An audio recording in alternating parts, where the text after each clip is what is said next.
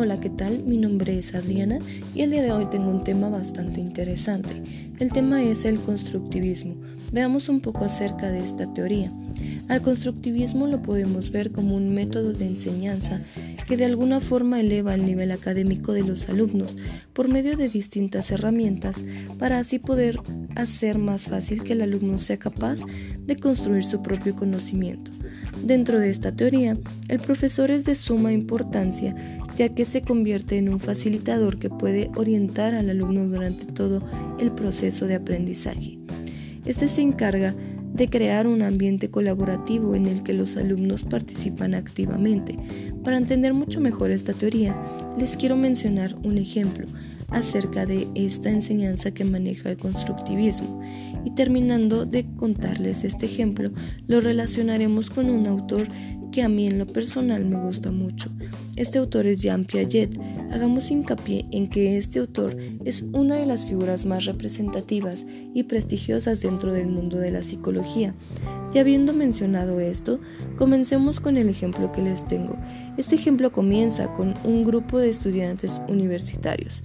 Estos llevan una materia que es sumamente teórica el maestro puede notar que les resulta complicado entender todo, ya que es bastante teoría, por lo que recurre a diferentes herramientas, las cuales le van a ayudar a lograr captar la atención de los alumnos y que de esta manera se genere un aprendizaje significativo, el cual es el objetivo de la materia que llevan estos alumnos. El maestro comenzó a utilizar una técnica bastante buena que le resultó efectiva en su clase él comenzó a implementar círculos de aprendizaje, el cual ayuda a profundizar y ampliar el entendimiento de un grupo sobre diferentes temas y enfoques, para de esta forma tomar acciones juntos. Estos círculos de aprendizaje consisten en discusiones, demostraciones y presentaciones sobre temas diversos. El maestro en plantea diferentes escenarios, como los que son el planteamiento de una situación problemática a la cual deben darle una solución, un estudio de caso, un interrogatorio, un video, el relato de una experiencia, entre otras. Lo mejor de esto es que dentro de este círculo se pueden compartir diferentes ideas, también el poder escuchar las diferentes opiniones de todos los compañeros, incluyendo al maestro, y así poder ampliar más el conocimiento de dicho tema. Para complementar este aprendizaje, el maestro dejaba que realizaran algún ensayo, un cuadro comparativo, un mapa conceptual o mental, entre otros.